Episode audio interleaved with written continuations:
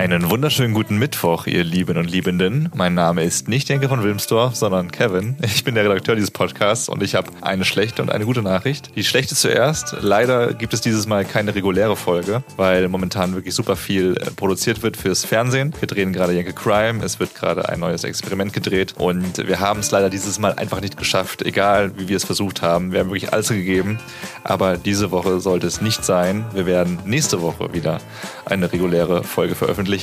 Dieses Mal, und das ist die gute Nachricht, gibt es eine Best-of-Folge. Ich habe mich durchgewuselt durch die ersten Folgen dieses Podcasts und einige, ich würde mal behaupten, sehr amüsante Anekdoten zusammengetragen. Und ja, da könnt ihr jetzt reinhören. Ich hoffe, das ist in Ordnung für euch dieses Mal. Vielen Dank fürs Verständnis. Jenke und Jan lassen die allerherzlichsten Grüße ausrichten und sie freuen sich riesig drauf, euch nächste Woche wieder persönlich in Empfang zu nehmen. Bis dahin, viel Spaß mit dem ersten Best-of von Jenke Extreme Momente. Ich sollte Olli Geißen zu einer Autogrammstunde von einem Fußballclub fahren und war Snake. Thomas Schnarke, genannt Snake. Oh Gott. Fahrer mit, Mit so ganz schlimmen Ja. Cowboy-Stiefeln, ich erinnere mich. Ja. Genau, mit so Kro Kro Kroko-Imitat. Cowboy-Stiefeln habe ich den dann irgendwie in einem äh, 400 PS Lexus abgeholt und während der Fahrt dann irgendwelche Bierdosen getrunken, ihm klar gemacht, dass ich einen Führerschein wegen Alkohol am Steuer verloren habe, dann am Straßenstrich in Köln gehalten habe und da die, die Nutten zusammen gepfiffen habe, weil die irgendwie im Regen nicht arbeiten wollten. Der ist wirklich immer tiefer hinten in seinen Sitz reingesunken. Bis nachher noch bin ich über so ein Minenfeld gefahren von, der, von den Belgiern. Da ist so ein Truppenübungsplatz. Und dann haben wir noch so hier so Granaten und Bomben in die Luft gehen lassen. Und der hat sich fast in der Hose gemacht. ja, ja, stimmt. Alles endete in Ja, einem ja. Finale Furiose mit, mit, ja genau, Polizeiwagen, Verfolgung und Straßensperre und so weiter. Genau, und dann sind wir durch eine große Plakatwand geflogen mit dem Wagen Ja. über so eine Rampe. Aber auch er. Weißt du das seit, seit dem Tag? Seit dem Tag hat der kein einziges Wort mehr mit mir geredet, Geißen. Ja, ich habe den im, im Flugzeug öfter mal getroffen, gesagt Hallo, hat er aus dem Fenster geguckt. Dann habe ich ihn auf irgendwelchen Medienanstalten getroffen, gesagt Hallo, hat er sich rumgedreht. Der hat nie wieder ein Wort mit mir gesprochen. Und das ist 20 Jahre her, Junge. Oh Gott. Genau, das war eine versteckte Kamera, die ich für die ARD gemacht habe. Eine Riesennummer. Boah, da hatten wir, Eine ich Riesennummer. glaube, 12, 13 oder 14 Kamerapositionen, weil die, die, Ja. die ganze Nummer wurde in der ganzen Stadt gedreht. Diese Geschichte, äh, dieses Restaurant ist wirklich einmalig gewesen auf der Welt damals, weil du da 20 bis 25 verschiedene Tierpenisgerichte zu dir nehmen konntest. Und das jetzt nicht einfach so, weil es grotesk ist oder amüsant ist, sondern weil die Chinesen ja eine, ein ganz besonderes Verhältnis zu äh, Lebensmitteln und nicht nur dem Nährwert, sondern dem Gesundheitswert, dem angeblichen vermeintlichen Gesundheitswert haben. Und so war das auch in diesem Restaurant. Das war halt für Geschäftsleute gedacht, die andere Geschäftsleute quasi überreden wollten, mit ihnen Geschäfte zu machen. Und um denen zu schmeicheln, hat man dann den zukünftigen Geschäftspartner ins Tierpenis-Restaurant eingeladen und sich vorher schlau gemacht, welches Horoskop denn der zukünftige Geschäftspartner hat. Und dann natürlich nur die Penisse des Tieres gegessen, ähm, dass das Horoskop vom zukünftigen Geschäftsmann ist. Also sprich, ist, war der eine Ratte, ne, also chinesisches äh, Sternzeichen Ratte, dann hat man da abends dann Rattenpenis gegessen. Und was war dein Hauptgang? Ich musste ja ein bisschen aufs Geld achten, damit die Produktion nicht so teuer wird. Und die Gerichte waren wirklich extrem teuer, weil da auf der Speisekarte auch äh, natürlich Tiere aufgeführt worden, die auf der Liste der bedrohten Tiere stehen. Also so bengalischer Tiger und wirklich solche Perversitäten hatten die da. Und das kostete dann 12.000 Dollar, das Gericht. Das bekamst du alles in diesem Restaurant. Da ich natürlich mit dem Gewissen sowas niemals hätte vereinbaren können und schon so meine Probleme hatte, hatte ich, ich hatte Esel-Eichel-Salami, Oh Gott. Wasserbüffel-Penis, Carpaccio. Dann, ja, ja, dann hatte ich vom Jagd den Penis in irgendeiner so Mehlschwitze. Nee, in so einem Fondue. Es war so ein Fondue, so ein trübes, milchiges Fondue. Und dann gab's noch von der Schlange, die einen Doppelpenis hat, äh, gab's das noch. Und das Schlimme war, das Schlimme war, es schmeckte natürlich genauso, wie es klingt. Fürchterlich. Nachdem ich dann äh, alle Bilder, die wir da noch brauchten, aus dem Dorf gedreht hatte, habe ich die Zeit damit rumgekriegt, dass ich Antentaxi gespielt habe. Erinnerst du dich? Wir hatten ja als Ja, Leihwagen. selbstverständlich. Als Leihwagen hatten wir ja so ein Pickup. Und ja, dann bin ich mal einfach aus, Dorf, aus dem Dorf rausgefahren und dann stand schon die erste, die erste alte Frau, die ähm, vermutlich in das nächste Dorf wollte. Ich weiß nicht, vielleicht wollte es auch gar nicht. Auf jeden Fall habe ich gesagt, sind wir auf die, auf die, auf die Pritsche Kutsche hinten geladen und dann ins nächste Dorf gefahren. Und da wartete dann auch schon eine halbe Schulklasse, die wieder woanders hin mussten. Und dann hatte ich mal zwei Schafe drauf. Und ähm, ja, die haben das, die haben das die Bevölkerung äh, in, in dem Dorf, wo wir da reden, die haben das dankbar angenommen. Und äh, ich hatte auch eine sinnvolle Beschäftigung, Leute von A nach B zu bringen. Auch wenn ich immer noch nicht weiß, ob die ob diese Oma wirklich weg wollte. Wir hatten so eine kleine, kleine VHS-Kamera oder Mini-DV, so Mini-DV-Kamera und saßen völlig unauffällig fünf Tische vor Arnold Schwarzenegger und Sylvester Stallone und haben die Kamera so auf den Tisch gestellt, weil wir dachten, da kriegen wir gute Bilder hin und keiner merkt, dass wir sie drehen. Aber Secret Service stand hinter uns. Ja, und dann hat er mich wirklich einfach gepackt und weggetragen. Also wirklich, also das werde ich nicht vergessen. Das war ein Brecher, der Typ. Also der, der, der, der hat sogar den, den, den, den Arnold noch auf den Kopf spucken können. Naja, aber, aber trotzdem, trotzdem haben wir uns dann erdreistet, nachher äh, doch mal nach einem Foto zu fragen, als wir unsere Filmkamera weggepackt haben. Und dann wolltest du unbedingt ein Foto haben mit Sylvester Stallone. Ja, warte, warte, warte. Dann sagte der, der, der Secret Service Mann, no picture of the governor. No picture of the governor. Somit konnten wir also das Foto mit Arnold komplett vergessen, konnten da gar nicht weiter drehen, haben so ein paar verschwommene Aufnahmen gehabt oder so ein paar Aufnahmen aus der Ferne. Und dann ist Sylvester Stallone mit der Zigarre im Maul weggegangen, hat sich verabschiedet. Das war übrigens Café Roma in Los Angeles. Also wer Stimmt. auch immer das mal beobachten möchte, das ist sehr spannend, der Ort, weil die, da sitzen die wohl jeden Samstag. So, Sylvester Stallone hat gesagt, Jungs, ich muss nach Hause, muss noch einen Abwasch machen und ist weg. Und dann haben wir gesagt, komm, jetzt gehen wir hinterher und schnappen uns den Sylvester. Der hat ja keinen Secret Service Agenten, ihn beschützt und vielleicht klappt das da. Und dann habe ich gesagt, Jan, tu mir mal einen Gefallen, hier hast ein Fotoapparat, mach mal bitte ein Foto von Sylvester Stallone und mir. Ja, und das habe ich verkackt. Nennen wir es. Sa sagen wir, wie Ja, es weil, ist. weil, Ne? du, weil du so aufgeregt warst. Ja. Ich war es ja auch, aber ich musste ja, Ja. nichts machen außer blöd grinsen. Du warst so aufgeregt, dass du so gezittert hast, dass die, die Ja. fünf, sechs Fotos, die du mit der Kamera geschossen hast, der Fotokamera, alle unscharf waren. Alle unscharf waren. verwackelt. Und wirklich, ich habe das gemacht, um äh, der Truppe, mit der ich da unterwegs war, der Produktion eine kleine Freude zu bereiten. Und habe gesagt, jetzt sind wir einmal hier, dann kaufen wir mal so ein bisschen was, um so afrikanische Zigaretten zu basteln. Und oh, äh, die, haben, die hab wollten dann, die Dope verkaufen, richtig? Cannabis. Ja, genau. Und dann habe ich, hab ich gesagt, pass auf, Marihuana. pass auf, dann äh, mach doch, mach doch mal für 50 Dollar war es, glaube ich. Und da meinte der äh, ja, Fachverkäufer, ähm, er meinte, äh, ja, so, so viel hat er gerade nicht dabei und ähm, er müsste das dann besorgen. Und ähm, gut, sage ich, ich sitze ja in der Kneipe und äh, trinke noch ein paar Bierchen und ähm, dann soll er dann später kommen. Ja, dann kam er dann auch mit einem recht, äh, ja, größeren, größeren, Haufen, ja. grö- größeres Päckchen, als ich, als ich erwartet hatte. Weil die Preise ihm die dann 50 noch Dollar rübergeschoben und äh, ja. hab so in so eine, hatte so eine Cargohose an und pack so in die Tasche und trink weiter mein Bierchen. Nach zwei, drei Minuten kam dann der Nächste an meinen Tisch und meinte, was ich denn da in der Tasche habe. Sag ich so, das geht den feuchten Dreck an. Er meinte, es soll es mir besser geben. Ähm, er ist von der Polizei. Meinte, ja, ja, Polizei ist klar. Gut, kann er jetzt mal bitte gehen, weil ich möchte mein Bierchen weiter trinken. Er meinte, es sollte, ich sollte es ihm doch besser geben, weil ähm, das sieht man nicht so gerne, äh, vor allen Dingen, wenn es zu viel ist.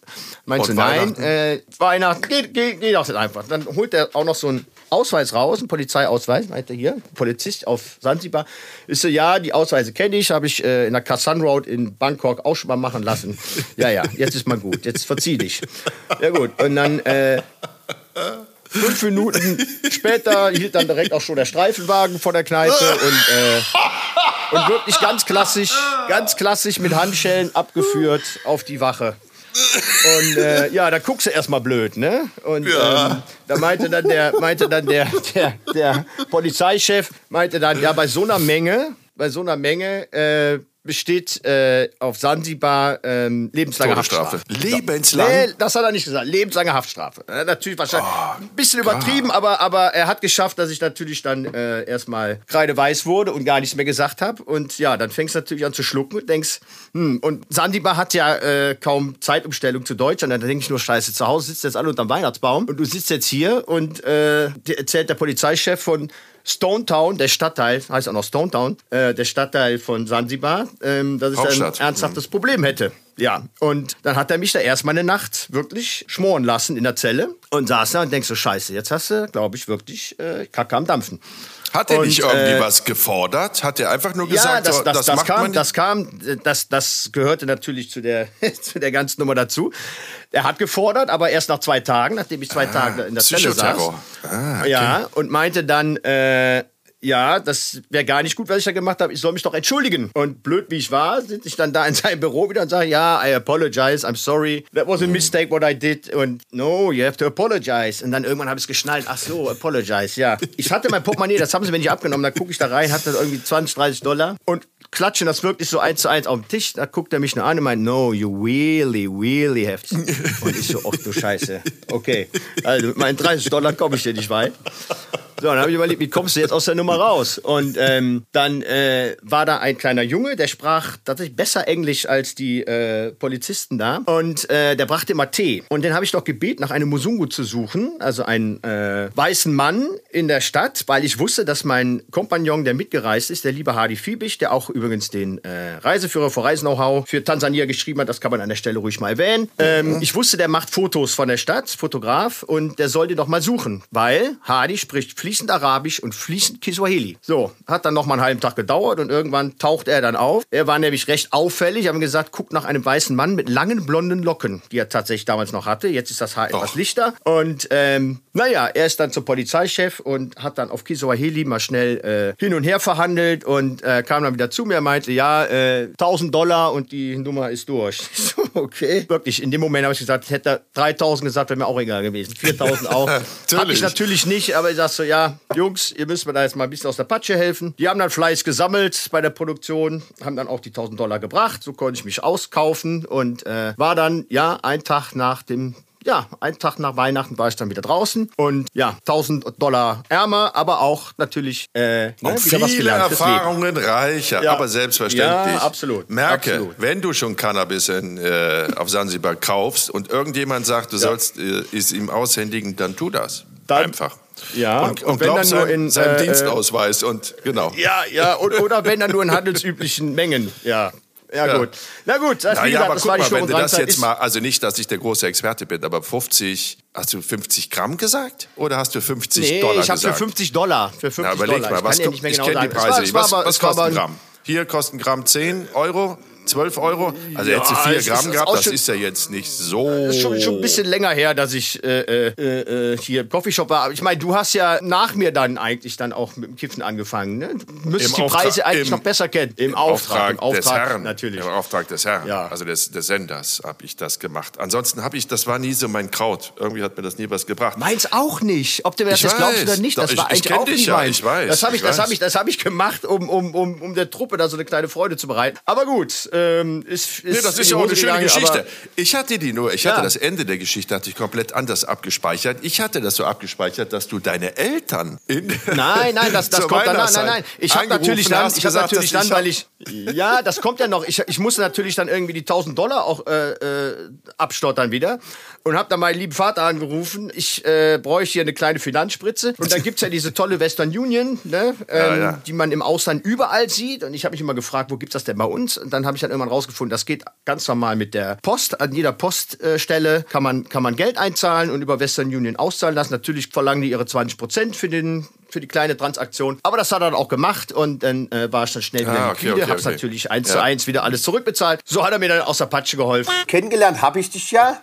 Da warst du ja noch Schauspieler. Ja, genau, da habe ich versteckte Kamera gemacht für RTL, die ARD. Genau. Und ich habe mal rekapituliert und überlegt, was war denn der erste Dreh? Was war denn der erste Dreh? Und ich bin auf Mallorca gekommen. Oli Mit P. Oli P. Oli P. Ja, ja, wurde, ja. wurde Genau. verarscht. Und du warst ein. Rocker, Rocker. und Präsident des Peter Maffei Siebenbrücken Fanclubs. Genau. Mit dreckigen Fingernägeln, Lederklamotten, einer Harley Davidson, äh, ein Bandera am Kopf. Genau, habe ich äh, dann ihm Angst gemacht. Als Vertreter vom Peter Maffia Fanclub war ich gar nicht äh, happy über seine Version von äh, Du oder sowas, ne? Hieß der Hit von ihm, oder? Irgendwie sowas. War das ne? Du oder wie hieß das? So bist du. Du bist wie keiner, mein absoluter Star.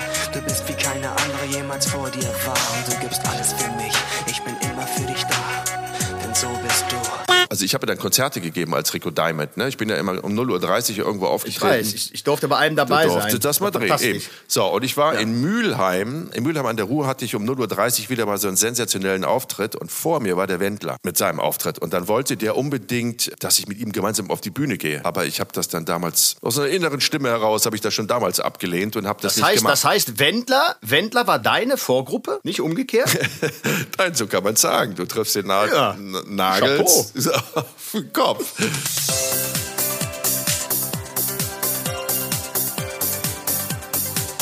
Es war ein Sommer der Liebe, ein Sommer des Glücks, die Kraft der Gefühle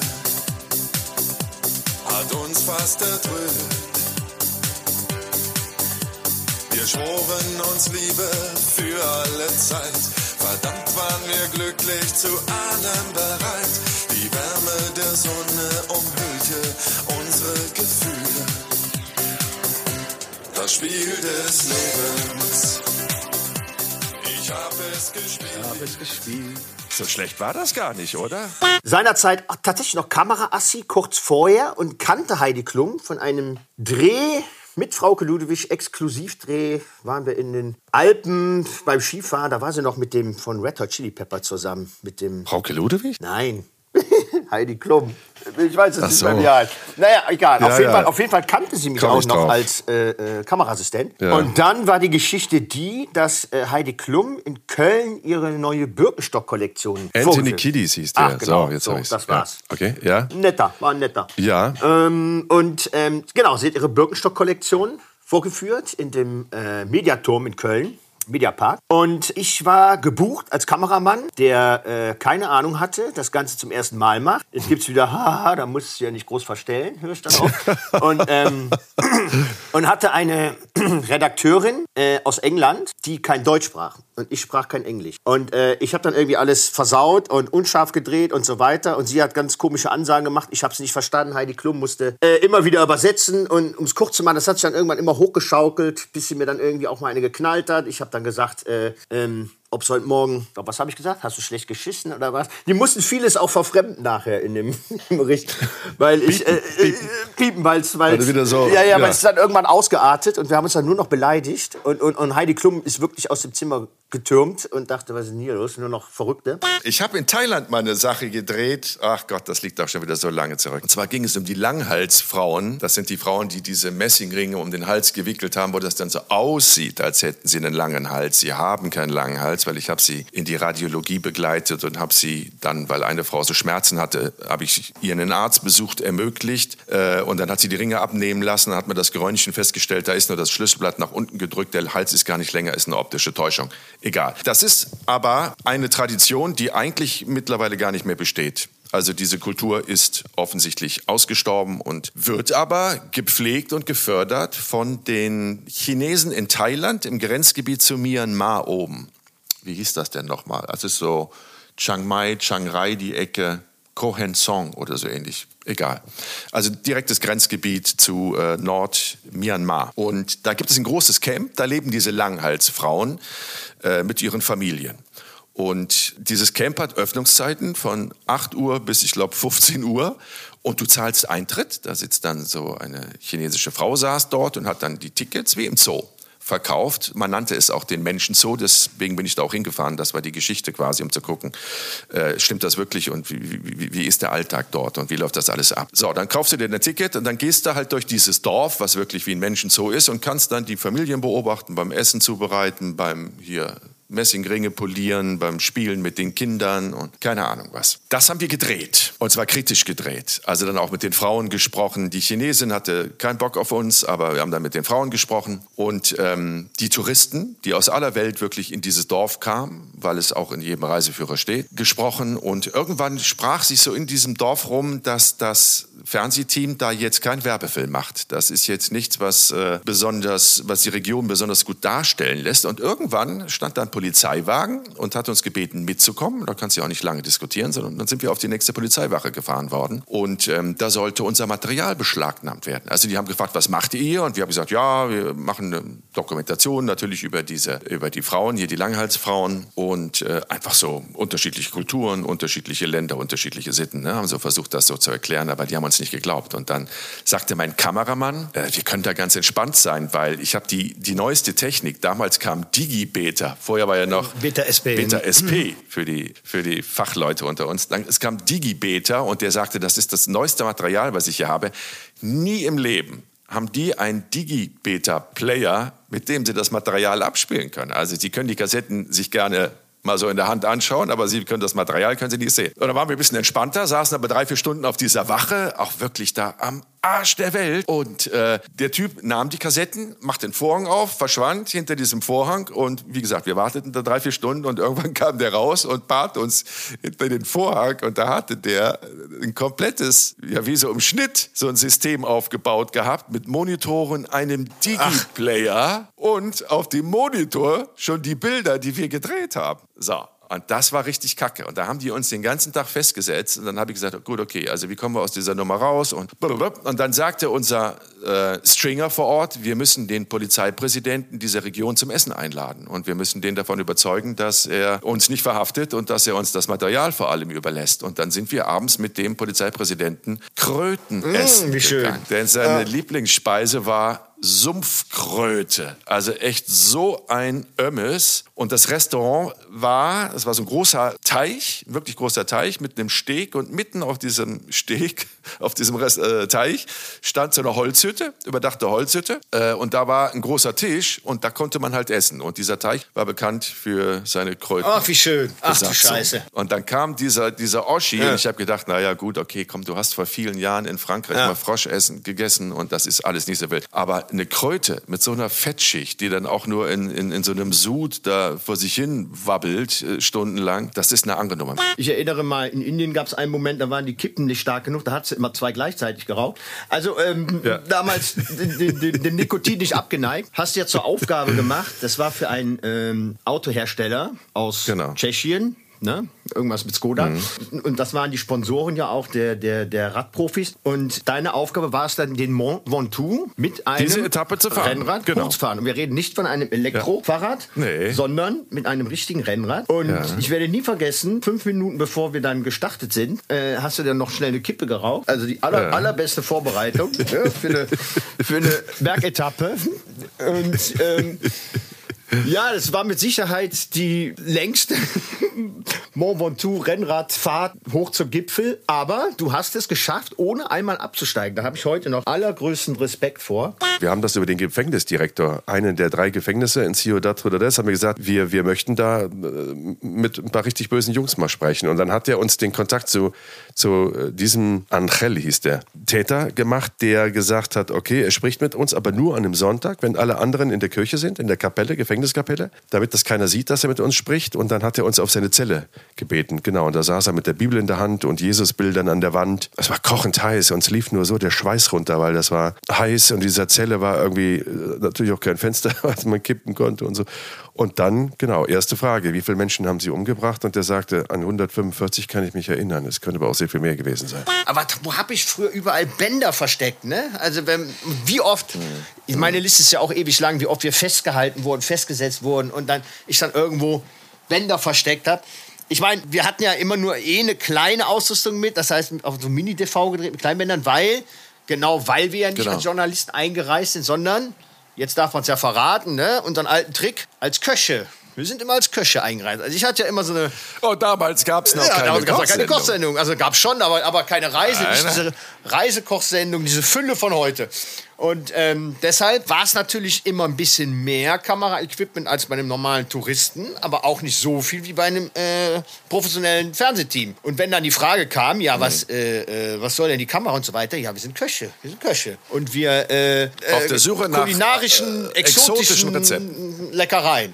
Und ähm, das, das, das ging auch, Sumpfkröte zum Beispiel im auch eigenen Sud. So gut wie immer gut. Dann ich so, ah ja, dann wurde direkt erzählt, ja, was es hier Tolles im Land zu essen gibt. Hm. Einmal ist in die Hose gegangen. Da sind wir aus äh, Mexiko zurückgekommen, Ciudad Juarez. Und wir sind ja äh, gelandet auf Kuba. Und ähm, ich hatte auch noch, ich Oh hatte, ja, äh, oh ja. also was man auch noch immer dabei hat, man natürlich diese kleinen versteckten Kameras, die man irgendwo hinter einer Brille versteckt, der irgendwo in einem, in einem T-Shirt oder sonst wo, in einem Hemd. Und ich Hm. Idiot hatte die nicht auseinandergebaut, weil ich irgendwie, ja, irgendwie nach Ciudad Juarez dann doch etwas den Schlendrian hab einkehren lassen. Ne? Und dann, ja, komm, wird schon gut gehen. Komm am Zoll an in Havanna und da steht da ein Zöllner, der auch noch hervorragend Deutsch spricht, weil er natürlich äh, viele Jahre in der DDR war. Und ähm, der dachte sofort, was ist das denn hier alles? Ne? Und dann nahm der mein Hemd, wo dann auch so eine kleine Kamera dran war. Aha, aha, was haben wir denn hier? Was haben wir denn hier?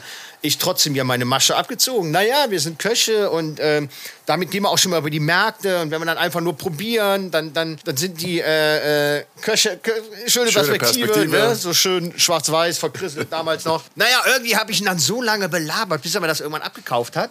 Und dann sagt er, ach, Sie kommen aus äh, Mexiko. Ja. Ah, was gab's denn da Feines zu essen? So, und jetzt hast du einen, der wirklich überhaupt keinen Plan hat von Kochen und Küche. Mittlerweile vielleicht ein bisschen mehr durch die ganze Kochserie, die ich gedreht habe. Ich hatte überhaupt keinen Plan. So, und was sage ich dem? Ist so, das Einzige, was mir eingefallen ist, ja, wir haben äh, Fajitas, Fajitas gemacht. Das Einzige, was ich kannte, Fajitas. Scheiße, Fajitas, das Einzige, was mir einfällt.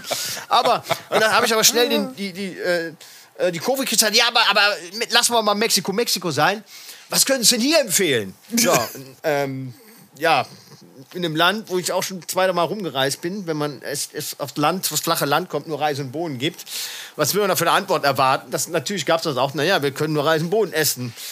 Aber ich, aber, aber, Und Red Snapper. An jeder Oder Ecke Red Snapper. Aber ich kann Ihnen mal sagen, wie meine, wie meine Oma das noch gemacht hat, Reis mit Bohnen. So, und dann fing er an zu erzählen. Also so und so und so und so und so und so. Und ich wirklich überhaupt keinen Plan. Absolut null Raff. Ja, dann müssen Sie da noch ein bisschen was von rein, da noch ein bisschen von rein. Ach toll, toll, merke ich mir, merke ich mir. Ja, ja, dann bin ich dann doch irgendwie durchgekommen. Ja, ja, also wirklich, ähm, ich erinnere mich an die Geschichte, dass wir zum Haus von Madonna wollten. Oben in den Hollywood Hills oder wo auch immer, Bel Air, wo sie da wohnte. Und ähm, er sagte, ja, ja, ich weiß, wo die wohnt, dann fahren wir da jetzt hin. Und So, wir hatten uns vorher noch, weil man kann ja diese, diese Hollywood Maps kaufen, Mhm. diese, diese, diese Straßenkarten, wo die Häuser der Stars eingezeichnet sind, weil da all diese professionellen Routen immer langlaufen. Das heißt, wir wussten, wo Madonna wohnt, aber er wusste nicht, dass wir wussten, wo Madonna wohnt. So, du bist dran. Genau, und, ähm, ich, und er fuhr dann und telefonierte mit seiner, ja, was war's? Besseren Hälfte, Sekretärin. Ich weiß nicht noch, und sagte, jetzt wollte dieses Arschloch hier das Haus von Madonna sehen. Ich habe da keine Ahnung, wo das ist. Der hat immer vergessen, dass wir den Ton abgehört haben. Ich fahre jetzt zu irgendeinem Haus und sage, das ist von Madonna. Und dann ist er dann irgendwo in die, in die, in die Hollywood Hills hoch und, und, und ist dann vor irgendeiner Villa stehen geblieben. Ja, hier wohnt sie. Und dann bist du dahin. Bist du sicher, dass das das Haus von Madonna ist? Ja, ja, natürlich. Ne? oh Gott, das war so Und dann habe ich gesagt, aber hier auf der, auf der Straßenkarte steht, dass die ganz woanders wohnt. Und da hat er gesagt, die hat zwei Häuser hier oben. Stimmt, ja, zwei In der Häuser. Nachbarstraße noch ein Haus, das macht doch keinen Sinn. Doch, doch, doch. Und dann sahen wir, ah, das ist ein großes Ring, Ringerfest. Und die mongolischen Ringer sind ja nur wirklich weltbekannt. Und die, die tanzten dann da in so einem knappen Höschen und irgendwie so einem Westchen auf zweieinhalbtausend Meter über Meeresspiegel. Tanzten die und, und, und rangen. Sagt mal, wie ist die Vergangenheit von Ringen? Rungen? Ra rangen? Rungen. Rank, rankten? Rankten, rankten. Ja, rankten ist richtig. Sie rankten aneinander hoch. So, und da haben wir gedacht, das ist doch ganz lustig, wenn ich mich jetzt auch in so ein knappes Leibchen schmeiße und denen einfach mal zeigt, wo der Hammer hängt. Ne? So, und dann, ja, ging das halt so weiter, dass ich nach 60 Sekunden auf dem Boden lag, Ja. geschnappt habe, wie so ein Fisch, ja. den du aus dem, aus dem Wasser gezogen hast. ich glaube, dein, dein Glück, dass du dich nicht qualifiziert hast für die nächste Runde. ja. Also der, eine, der, eine, der eine Kampf musste reichen für die, für die Bilder, die wir brauchen. Gut. Zum Gelächter. Ich habe sie noch lachen hören, als wir das Dorf verlassen haben. Osaka Steve hieß er, glaube ich. Ach, ja, Ne? wie, was? Hieß er nicht so? Das Osaka Steve, ja. Das war, das war ein Deutscher. Osaka Steve, ja, aus Hamburg war der, oder? Ein Bondage-Meister. Ein Der, Bondage-Meister. der, der Bondage-Meister, weltweit äh, bekannt für seine hervorragenden Knoten. Ja, das ist ein großes, großes Ding in Japan. Ähm, äh, erfreut sich äh, äh, großer Beliebtheit. Und ähm, ja, da war der Meister seines Fachs und der hat dann irgendwie diese Mädels da zusammengeknotet, aber knapp vor Bewusstlosigkeit. Und ähm, Weißt du, was ich nie vergessen werde? Wir, wir haben den ja über irgendeinen Kontakt gekriegt. Irgendjemand sagte ja dann, irgendeiner der Protagonisten, ihr müsst unbedingt Osaka Steve treffen, weil der Bondage-Meister. Und dann sind wir in irgendwie so eine Gegend gefahren, wo irgendwie so ein Wohnblock waren das, war das mit so Compartments. So einzelnen kleinen Wohnungen. Und dann sind wir da auf die erste Etage und haben dann da geklingelt. Da geht die Tür auf und da steht Osaka Steve, der weiß ich nicht, 1,90 Meter, 90, bisschen pummelig. Dann hatte der so ein Kimono an, graue Haare zum Zopf gebunden. Und hinten, nachdem der die Tür aufmachte, hinten in diesem Zimmer unter der Decke hing wie so ein Schweinerollbraten irgend so eine junge Japanerin, die er irgendwie gerade zusammengeschnürt hatte. Weißt du? Ja, er war, er war, er war fleißig schon, bevor wir gekommen sind. Ja, die, die hing da völlig, völlig äh, in Ekstase, hing die da unter der Decke. Und Ja. ähm, Aber wie, bei, wie beiläufig der die Tür aufmachte, das war ja so geil. So, so, ja bitte, hallo, was wollt ihr? Und dann hängt da statt, statt eine Wohnzimmerlampe, hängt da die gute, die gute Japanerin. Dann sind wir zum Haus von Jim Carrey, weil es hieß, äh, Jim Carrey äh, äh, kommt heute noch raus. Die sind ja irgendwie vernetzt mit anderen Kollegen wohl noch, wo dann einer sagt, ja, der hat da heute noch einen Auftritt oder sonst was, der kommt heute gegen vier, fünf Uhr oder was, wird er seine Villa verlassen. Und äh, dann stehen da ein paar von den Vögeln da mit ihren Teleobjektiven. Und äh, Hans Paul wollte mit uns aber ganz nah dran sein und ist dann äh, direkt vor sein Grundstück gefahren in seinen Vorgarten, ist zurückgesetzt und ist dann mit seinem Wagen auf der Vorgartenmauer von Jim Carrey, der hat die erstmal kaputt gefahren und ist dann mit dieser Karre da hängen geblieben. In dem dann- Beet, da war das so in ein dem, kleines in in dem Beet. Beet. Und dann kam auch schon Security irgendwie, die das natürlich auf der Überwachungskamera gesehen haben. Und dann wollte der da wieder rausfahren und dann hing der aber auf dieser Mauer, die schon völlig kaputt war von Jim Carrey. Und er meinte, äh, äh, das hält mir doch mal, das hält mir doch mal. Und dann haben wir diese Karre aus Jim Carreys Vorgarten geschoben und uns fast in die Hose gemacht vor Lachen. Ich konnte nicht mehr. Jetzt beeilt euch, jetzt beeilt euch. Diese Karre da von der Mauer gedrückt. Gott, wirklich. Ah, was habe ich da Der gelacht? der ganze Vorgarten war versaut. Der hat mit seinen Reifen alles umgegraben. Die ganzen Geranien, die flogen quer durch die Hollywood Hills. Da war nichts mehr. Und, und wir haben nicht ein Foto bekommen. Der Nee. kam natürlich nicht raus. naja, dann sind wir, dann, dann haben wir es ja auf, daraufhin kam er nicht raus. Wir waren dann akkreditiert für das Spiel, für die WM und dann sagten, okay, im DFB-Zelt gibt's noch was zu essen. Und dann bin ich völlig ausgehungert und verdurstet in dieses Zelt rein. Und dann sehe ich schon, wie das Buffet schon komplett leer, leer gefuttert ist. Nur noch so ein paar Reste standen da. Und dann gehe ich da vor diese Fleischpfannen und vor mir Rainer Kalmund. Und da lag genau noch eine Scheibe Roastbeef in dieser Wanne. Und ich denke nur, bitte nicht, bitte nicht, bitte nicht. Und dann sah ich, wie Zeit, wie wir mit der Gabel in dieses Roastbeef sticht und sich auf den Teller schaufelt. Und gut. Also er ist, glaube ich, nicht ganz unschuld, äh, unschuldig dran gewesen, dann nachher seinem Übergewicht. Ich glaube, dass ähm, Aber ein liebenswürdiger Kerl. Ich, ich, ich habe ihn sonst nie mehr äh, getroffen oder kennenlernen dürfen. Äh, nur da. Also Echt nicht? Nee, nee, nee, nee. Aber ich, ich Okay. kenne von vielen Kollegen, ähm, dass er, äh, genau, sehr liebenswert ist und, und nett. Ja, total. Ich habe den oft getroffen. Jen, Jenke, mein, Jenke, mein Freund. Was, was, was machst du für, für einen Scheiß da wieder, Junge? Was machst du denn?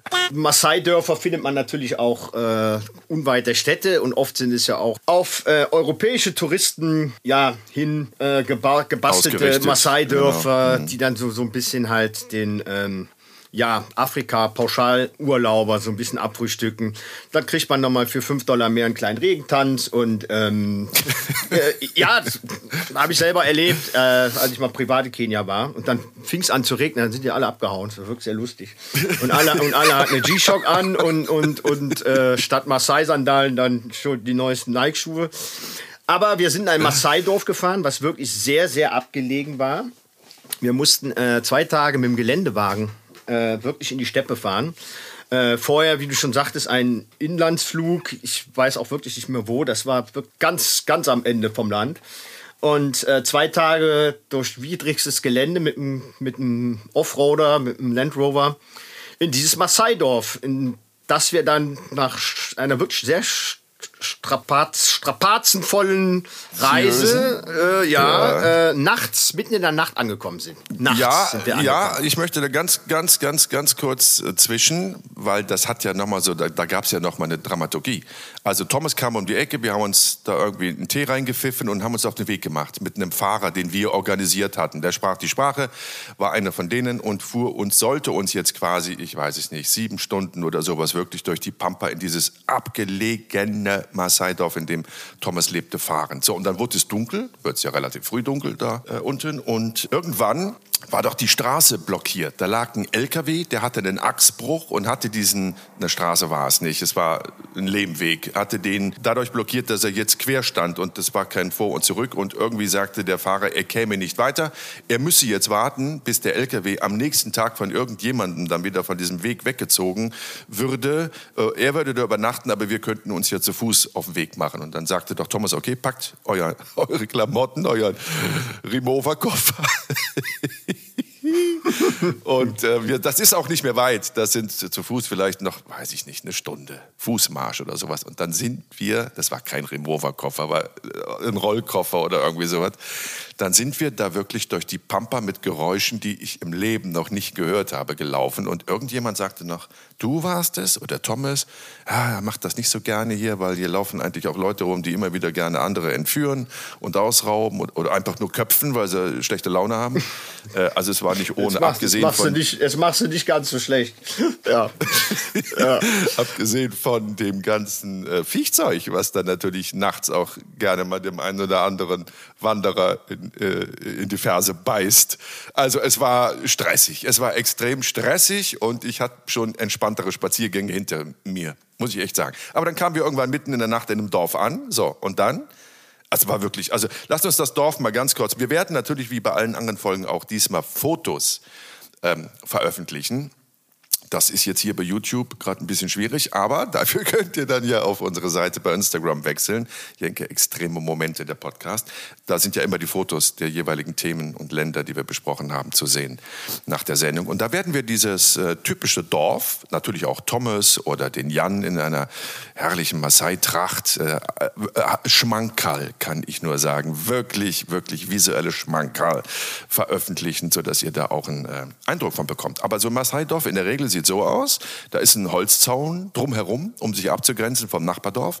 Und dann stehen da diese klassischen Maasai-Hütten. Die werden aus, aus Lehm, aus Kuhdung, aus, Aus Stroh. Kuhdung Das ist gemacht, ja. Ganz besonderes Gemisch. Die halten, aber man denkt immer, gut, ein Regenfall und die ganze äh, Rinderkacke, die löst sich auf und fließt, fließt einen Berg runter. Nee, nee, die sind sehr solide. Ne? Also so zehn Jahre bleibt so ein Kuhdung-Kübelhaus da schon mal stehen. So, und das ist natürlich dann auch unsere Unterkunft gewesen. Ach, ach mir, ich könnte jetzt sprudeln. Ich könnte sprudeln, wenn ich an die erste Nacht denke. Ja. Aber die magst du sicher nicht Also. erzählen, oder? Also, so ein, äh, ein, ein Maasai, äh, eine Maasai-Hütte aus Kudung ähm, hat die Eigenschaft, dass sie halt jetzt nicht rundum dreifach äh, Verglasung hat und äh, irgendwelche schönen Panoramafenster, sondern es ist wirklich alles komplett äh, äh, ohne jegliche Öffnungen mit, ja, nennen wir es mal Kuhscheiße, äh, zu, zugepackte Hütte, ähm, wo überhaupt kein Licht reinkommt. Und äh, ganz kleiner Eingang, wo man sich dann da äh, in die Hütte begibt. Und ähm, ja, die Maasai, die wohnen ja auch nicht äh, alleine in den Hütten äh, mit ihrer Familie, Kindern und Alten, sondern ähm, die, äh, ja, Lieblingstiere, Haustiere? Haustiere äh, der Maasai dürfen da auch gerne mit, mit ins Haus. In dem Fall war es äh, die Lieblingsziege, glaube ich, von unserem Maasai-Krieger, die dann auch äh, neben dem Bett, nennen wir es mal Bett, also es war auch aus Kuhscheiße äh, zusammen äh, äh, ja, eine kleine Nische, auf der man dann lag, direkt neben einem, einem Ziegengatter. Und ich habe das gar nicht kapiert, als ich da rein. Ich dachte, was ist denn das? Was sind das für Geräusche? Hast du noch nie eine Ziege gehört? Ich sag, warum ist die Ziege hier direkt neben meinem Bett? ja, das ist halt so. Ne? Die äh, wollen nicht nachts raus. Die haben Angst. Oder keine Ahnung. Vielleicht kommt auch ein Löwe. Man weiß es nicht. Und das hat gestunken. weil die natürlich die ganze Nacht durchgeschissen hat. Und dann äh, diese Geräusche. Und ich sagte, das kann nicht wahr sein. Ich sagte, hier bleiben wir jetzt zwei Wochen. Ich muss jetzt zwei Wochen neben dieser Ziege in der Maasai-Hütte pennen. Ist ja nicht wahr. Aber äh, ich habe das dann aber auch gleich am nächsten Tag dann wieder revidiert und dachte, hör mal, das ist ja Jenke, Jenkes Nummer, Jenkes Reise, Jenke taucht ein und nicht Jan. Ne? Also, Jenke, wenn du da so einen Spaß dran hast, mit dem ganzen Viehzeug äh, zwei Wochen jetzt in so einer Maasai zu pennen, dann hast du meinen Segen.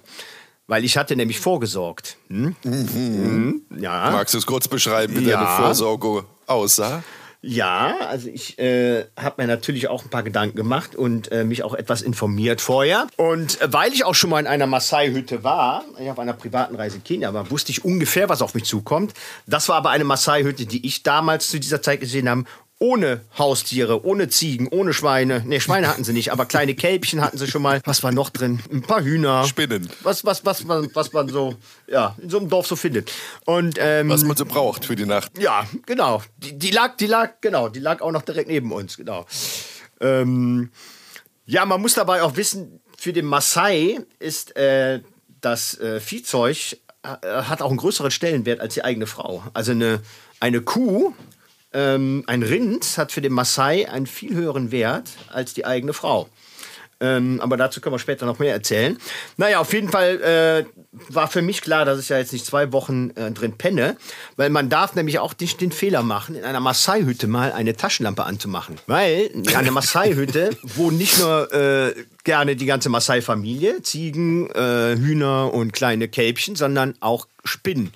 Und die Hütte Ja, warte, war warte, oben, warte, warte, warte, Ja. warte, warte, warte. Du greifst dem jetzt zuvor. Das war in der ersten Nacht. Wir beide lagen auf diesem, du hast es, wie hast du es genannt so schön? Kuhscheiße Bett oder was? Kuhscheißen Ja, Sockel? ja, ja, Der war ja nur zum Teil aus, aus Kuhscheiße. Da war ja dann noch eine Rinder- oder Ziegenhaut gespannt. Und auf dieser getrockneten Rinder- oder Ziegenhaut lagen wir ja. Und ich möchte noch ein wenig vorweggreifen. Thomas führte uns wirklich in finsterster Nacht, na klar hatte der seine kleine Taschenlampe, aber es war stockdunkel und er führte uns in diese Hütte und sagte, es tut mir leid, aber mit meiner Frau könnt ihr nicht schlafen. Ich sag, was ist los? Naja, normalerweise ist das die Tradition. In der ersten Nacht schläft man mit der Frau des Gastgebers. Ich sage, ja, alles gut, Junge, alles gut. War jetzt auch nicht so geplant. Ja, aber wir haben auch hier, AIDS ist ein Problem. Es tut mir wirklich leid. Ich sag, Thomas, es ist alles gut.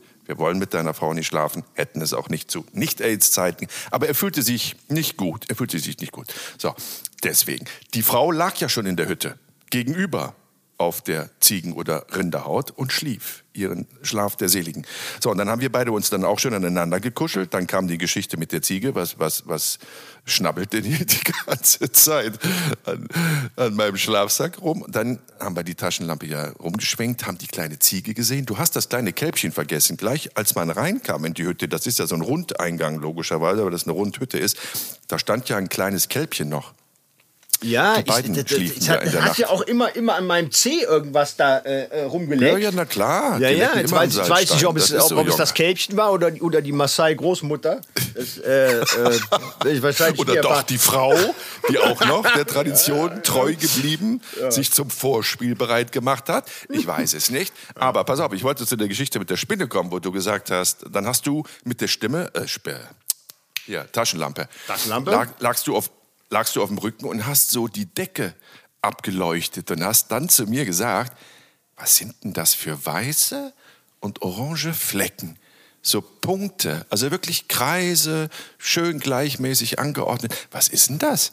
Und ich weiß, dann habe ich gesagt, na, die machen sich das halt auch hübsch hier, ihre Hütte von innen. Das sind so Farbkleckse und sowas. Dann hast du gesagt, okay. Es sah, es sah schon fast aus wie so ein kleiner Sternenhimmel, ne? wenn man jetzt so, Genau, äh, so ein- draußen gelegen hätte. Man guckt, man guckt so in den, in den, in den äh, äh, schönen Sternenhimmel. Un ungefähr so muss man sich das vorstellen. Ne? Genau. So, Ja. aber dann hast du gesagt, aber warum bewegen sich denn diese Punkte? Und da konnte ich dann auch nichts mehr erklären. Und dann, weiß ich nicht, hast du da irgendwie gegengedrückt und dann kam so eine dicke Spinne aus diesem Punkt Also wirklich, die rausgeklettert Hütte und dann war, war klar. voll. Also für alle, die jetzt hier äh, Arachnophobie haben, geht niemals in eine Maasai-Hütte und, und noch besser schlaft da auch nicht drin. Ich habe ja wirklich alles geraucht. Ich habe Dachpappe geraucht, ich habe Schuheinlagen geraucht, ich habe Pokémon-Karten geraucht, ich habe alles geraucht. Aber die Kippen aus Wilka Bamba, die hatte ich wirklich einmal mir reingepfiffen und da habe ich gesagt, nee, das geht gar nicht. Und dann, Gang 4, kamst du. Genau. Weißt du noch, was das Klar, weißt du noch.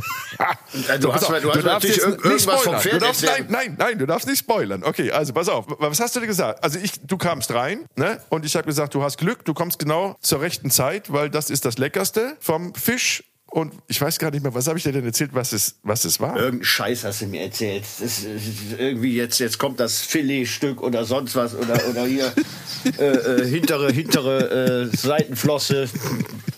Irgend so ein Scheiß, ich weiß nicht mehr. Ja. So, auf jeden Fall war das paniert und leicht gesalzen und du hast dann gedacht, okay, viele Stück. Weil ich gesagt habe, komm, probier mal. Nee, lass mich in Ruhe mit dem Fisch, der Todesfisch, da kein Bock, reicht, wenn einer von uns stirbt. Irgendwie sowas Hässliches hast du gesagt. So, und dann habe ich dich aber überredet und dann hast du allen Ernstes in dieses krosse Filetstück vom Fugufisch gebissen. Arschloch. Oh Gott. Oh, und dann lief da so eine. Magst du weiter erzählen? Ja, und äh, das war dann von der Konsistenz dann doch irgendwie eine ganz andere Geschichte. Und als ich da drauf gebissen habe, lief mir dann irgendeine so Soße äh, das Kinn runter. Ich dachte, was ist das denn für ein Scheiß? Und das, ach, das ist der Spermasack vom Fugufisch. Das ist was ganz Besonderes. Den habe ich extra für dich aufgehoben. ja. Ich bin Toll. aber auch ein Arschloch. Ich bin aber auch manchmal bin ich manchmal mag ich mich selber nicht. Kannst du dich noch daran erinnern, was er gesagt hat? Regel Nummer eins beim Wodka trinken? Nein, was Der war's? hat doch immer so, der hat ganz viele Dosen im Gepäck gehabt mit irgendeinem fettigen Schweineschwartenfleisch. Und dann hat er immer gesagt, ob du magst es oder nicht, du musst Fleisch essen. Und dann hat er so eine Dose aufgeschraubt, dann hat man sich dieses fettige Schwarten Schweinefleisch da reingedrückt. Und das war so fettig, dass der Alkohol quasi im Magen abgeperlt ist. Und dann konnte man das Zeug saufen, ohne am nächsten Tag erblindet zu sein. Das war, das war ein Typ, das war ein Typ in meinem Alter, also irgendwie Anfang 30. Der hat das Rauchen aufgehört, indem er mit dem Vogelkäfig am Kopf durch die Gegend gelaufen ist, wo die Gitterstäbe von dem Vogelkäfig so eng waren, dass da keine Zigarette durchpasste. Weil ansonsten hat er sich immer, wenn er Zeit hatte, eine Zigarette in den Mund gesteckt. Und das war für ihn unmöglich, mit dem Rauchen aufzuhören. Also hat er diesen Käfig aufgezogen und wenn, wenn er dann irgendwie so einen Suchtschub hatte und eine Kippe sich in den Mund stecken wollte, dann kam der halt mit der Kippe nicht zwischen die Stäbe des Vogelkäfigs. Und so hat der angeblich, ich war da immer ein bisschen skeptisch, dann äh, erfolgreich mit dem Rauchen aufgehört und war seit Jahren rauchfrei und ist auch durch alle möglichen türkischen Fernsehsendungen getingelt, immer mit diesem Vogelkäfig, den ich natürlich dann auch angezogen habe und geschaut habe, ob das für mich vielleicht auch die perfekte Rauchentwöhnung darstellen könnte. War es aber nicht. Aber wir haben das alle nicht so ernst genommen. Und dann lag ich da oben mit dem Tin und dann haben wir die letzte Zigarette geraucht. Und ähm, du hast ja mit dem, mit dem Kamera Assi, und das waren ja mehrere Kamerateams, ihr habt unten in Zelten geschlafen. Und dann bist du doch nachts pinkeln gegangen und hast diesen Sanitäter getroffen, weißt du noch? Genau, den Sanitäter, der meinte schnell wieder ins Zelt, weil die sind nachtaktiv.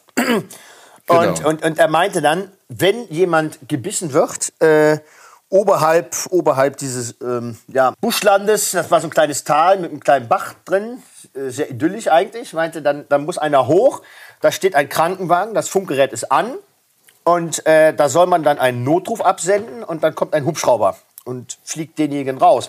Und dann habe ich gefragt, So, ja, was, warte, man muss erstmal, man muss erstmal zu dem, zu dem Unfallwagen. Das Genau. war ein Fußmarsch von 20, 25 Genau. Dann hätte man den Hubschrauberpiloten anrufen, anfunken müssen. Ja. Der hätte mit dem Hubschrauber eine halbe Stunde Flugweg gehabt bis zu dieser Scheißhöhle, in der wir lagen. Richtig. Und dann hätte der da gar nicht landen können, sondern hätte eine Winde Ja. ablassen müssen. Das hätte also nochmal bis wir den Tim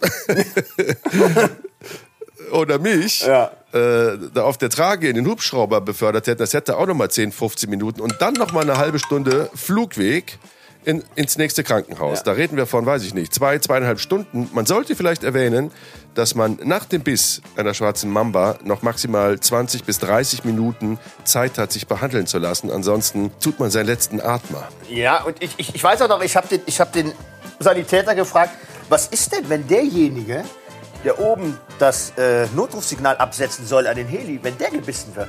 Er meinte, oh, that would be the worst case. ja. ja. Jenke Extreme Momente ist ein Podcast von der DPU, der Deutschen Produktionsunion. Neue Folgen gibt es immer mittwochs um 0 Uhr 1. Until next week.